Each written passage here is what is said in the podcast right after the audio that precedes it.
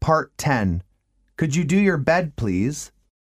Tim, your pajamas are on the ground. You can't throw things around like this. I'm sorry. Could you do your bed, please?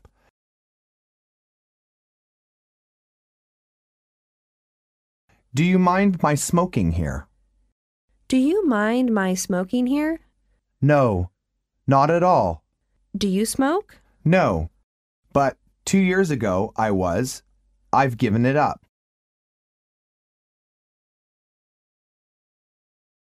Easier said than done. Aileen, are you still on a diet? Yes, but sometimes I really can't resist the temptation of good food. So, easier said than done. You're right, but I'll try my best.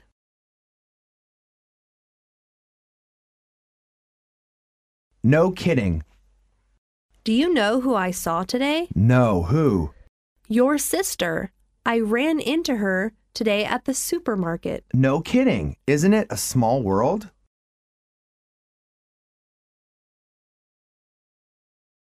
That rings a bell. Oh my goodness, I can't find my purse. Hold your horses. Try to recall the last time you saw it. Oh, that rings a bell. I might have left it in my car. Then go and look for it.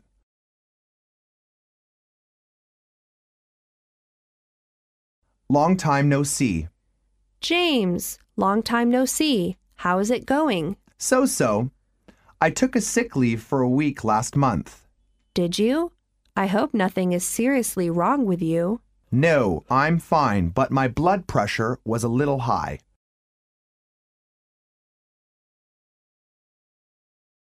Where are you from? Miss Wu, where are you from? Guess where I'm from? You look like a southerner. You've got it. I'm Cantonese.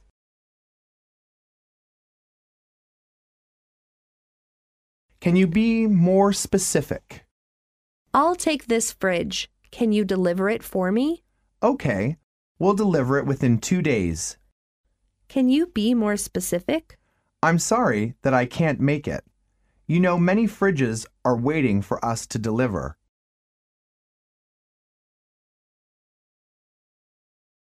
Excuse my appearance. Hello, Mr. Lee. Excuse my appearance. I just got up. That's all right. I shouldn't have barged in like this. What's the matter with you? I have an important thing. I think no one can help me except you.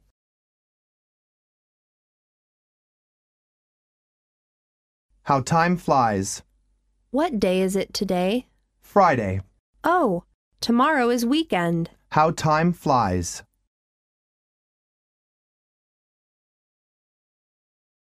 I forgot about the time difference. May I use your phone? I want to call mom and dad. Can you wait for a few hours? Why? Because it's 3 o'clock in the morning in Chicago now.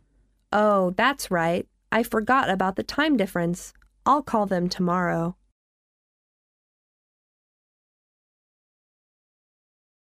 I have a previous engagement. How about having lunch with me? Thanks, but I have a previous engagement. You are already engaged? When is the wedding? I didn't say I was engaged. I said I had a lunch date.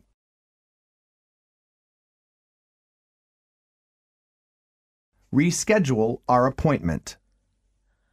This is Wang Lin. I'm wondering, Mr. Lee, if we could change the place of our appointment on Tuesday. No problem, Mrs. Wang. Great. Why don't we meet at Yangding Hotel instead of Beijing Hotel?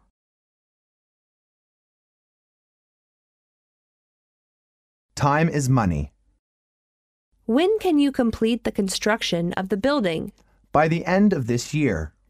If you finish it two months in advance, you get a double bonus. So, time is money. We'll try our best.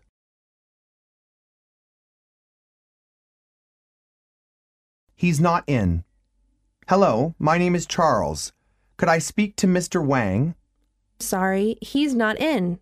Can I leave a message? Sure.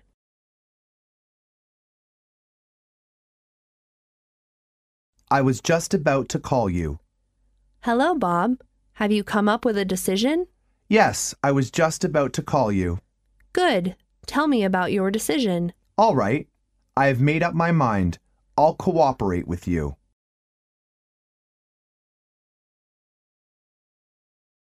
I'll get it. Barbara, did the telephone ring? Yes, several times. Why? Was there a call for me? Not as I know of.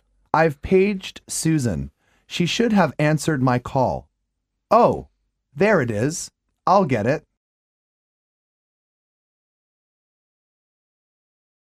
Have you got that? Mary, I've asked you many times if you'll marry me, but you wouldn't give me your final word. And I have repeatedly said that we could be friends, but we won't marry. Have you got that? Will you change your mind? Definitely not. We don't match each other.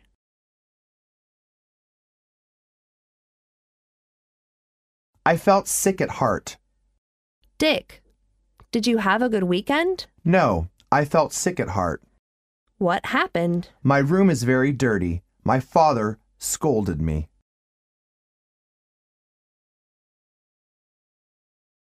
It's up to date. Mark, what are you up to after you get off work? Well, I'm taking courses on Chinese at a night school. I hear it's quite up to date to go to night schools. That's true.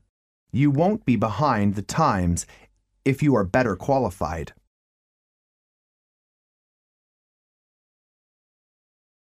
No sweat.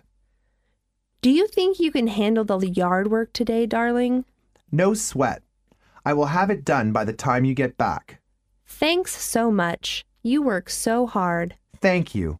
And don't worry, I can handle the yard.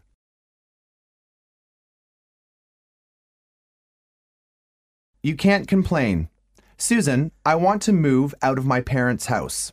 Don't be so childish. Your parents provide you with everything you need. Yes, but sometimes they are just too tough on me. They do everything good for you. You can't complain.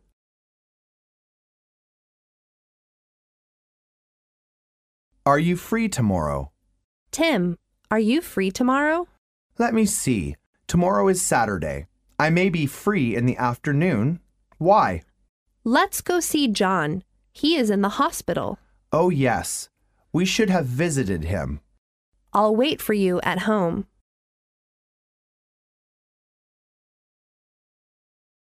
We are in the same boat. I'm feeling under the weather these days. So am I. I've caught a bad cold.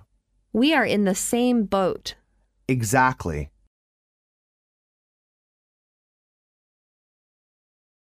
He got hooked on gambling. The Smiths are divorcing. Are they? Why? Mr. Smith got hooked on gambling and he lost his shirt, Really? That's too bad. so we mustn't touch gambling.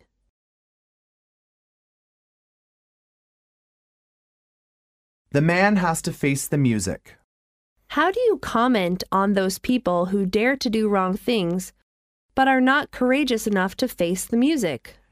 It's human nature that nobody likes punishment. But there are people who are daring to do and daring to face the music. There must be reward in daring to face the music. Really? Yes, I think so.